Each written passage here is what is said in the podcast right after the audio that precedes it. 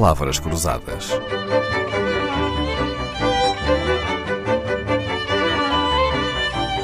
Porque quase tudo é uma questão de semântica. Das contradições do mundo moderno é ter ativistas, ambientalistas ou simples cidadãos simultaneamente em dois lados opostos da barricada. Se, por um lado, defendem o fim dos combustíveis fósseis, como o petróleo e o gás natural, por outro, estão contra a instalação de parques solares, de painéis fotovoltaicos, de torres eólicas ou de explorações de minas, como o lítio, que permite, por exemplo, armazenar energias renováveis. Somos pelo tratamento de resíduos mas não queremos uma incineradora à nossa porta. Nuno Delgado Pinto, mas o que é que isto tem a ver com bananas e macacos? pois, se calhar tem mais do que parece. Então. Bom, vamos lá esclarecer. Uh, uh, bananas é um acrónimo internacional que significa basicamente Build Absolutely Nothing Anywhere Near Anybody. Ou seja, não, não construir nada, nada, em sítio nenhum, em local nenhum e perto de ninguém. ninguém. Exatamente. Exatamente. Isto resulta isto, no fundo, é um resultado de um processo de um processo de contestação, oposição à construção de infraestruturas. Até de uma certa radicalização, não é? Não deixar construir nada em sítio nenhum ao pé de ninguém. Ver, este acrónimo pretende demonstrar uh, uh, que uh, se não houver um cuidado na gestão destes processos, podemos cair na banana. É? E, e, e eu, eu, se calhar, ligaria um outro acrónimo que é o, o, o NIMBY, Not on My Backyard, Nunca no Meu Quintal. A, ver, a, construção de infraestruturas, eh, seja de tipologia for, eh, é sempre um impacto sobre um território. E é uma alteração de um território.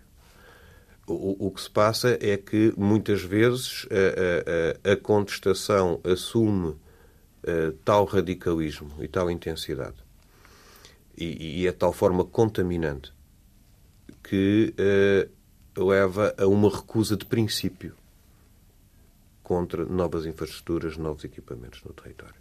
E, portanto, essa brincadeira do macaco e das bananas, eu já vou explicar onde é que entra aqui o macaco. O que temos de dizer é se. O raciocínio é um bocadinho este, não é? Em termos de imagem. Se nenhum de nós quiser nenhuma instalação junto de si, e se as autoridades, e aqui é a parte do macaco, não é? Uh, com medo das contestações, com receio dos custos políticos. Vão passando o macaco de ombro em ombro, de galho em galho, para que outro se responsabilize e tome a decisão, nós podemos cair na banana. Ok? Agora, isto significa que a contestação não é legítima, que não devemos ter uma participação dos cidadãos? Naturalmente que devemos.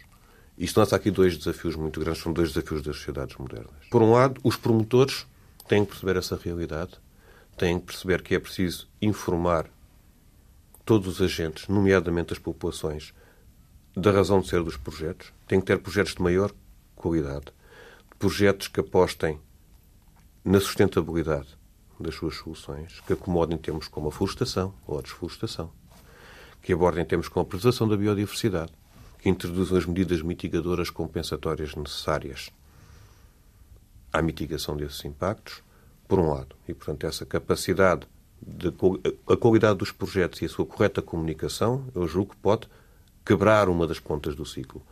A segunda ponta do ciclo tem a ver com as entidades públicas e com as autoridades licenciadoras. Eh, elas têm que ter projetos ágeis, acelerados, rápidos e, e, e, e, não se desresponsabilizarem, porque estas infraestruturas, atenção, não só são objetivos dos promotores. São, em grande medida, resultado de políticas públicas, nacionais, estratégicas e comunitárias. Uh, Deixe-me só dar-lhe um exemplo. Uh, assistimos não há muito tempo a uma ação de ativismo que reclamava, enquanto bloqueavam o acesso a sinos, que reclamava uh, energia 100% renovável em, dois, em 2025. Daqui a dois anos. Daqui a dois uhum. anos todos nós sabemos que o objetivo é ambicioso, vamos colocar assim. Bastante ambicioso até. Agora, uh, o tema é os mesmos ou outros ativistas uh, levantam problemas à, à infraestruturação de energias renováveis. Uhum. Aos parques eólicos, aos parques, aos, eólicos, parques solares. Aos parques solares, uhum. à, à eólica offshore.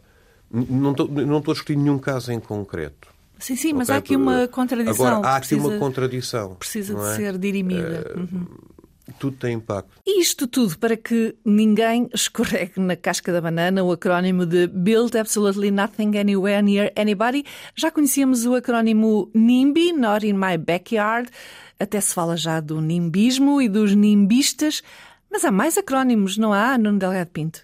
CAVE, é oh, Citizens. Against Virtual Anything. Portanto, já estamos num nível... Cidadãos virtualmente contra qualquer coisa. Qualquer coisa. Repara, uhum. Eh, os Estados Unidos têm os Estados Unidos são um exemplo bom e mau, muitas coisas, não é? Mas sempre um exemplo. E, e, e, há movimentos neste momento que já são contra qualquer infraestrutura. Uma estrada, uma ponta que o consigamos imaginar. Mas, portanto, estamos num nível já de, de, de excesso. Não é? Pois é. O Banana, o NIMBY e então este acrónimo que eu nem conhecia, o CAVE. Queremos contentores de lixo, mas não à nossa porta. Queremos baterias de telemóvel, mas sem minas de lítio nas nossas aldeias. Queremos energias limpas, mas painéis fotovoltaicos longe da minha vista. E quando é que queremos isto tudo? Queremos já. Esta semana estamos na companhia de Nuno Delgado Pinto, antigo gestor bancário, que veio à Antena 2 falar-nos do vocabulário das energias renováveis de bananas, de macacos e de quintais.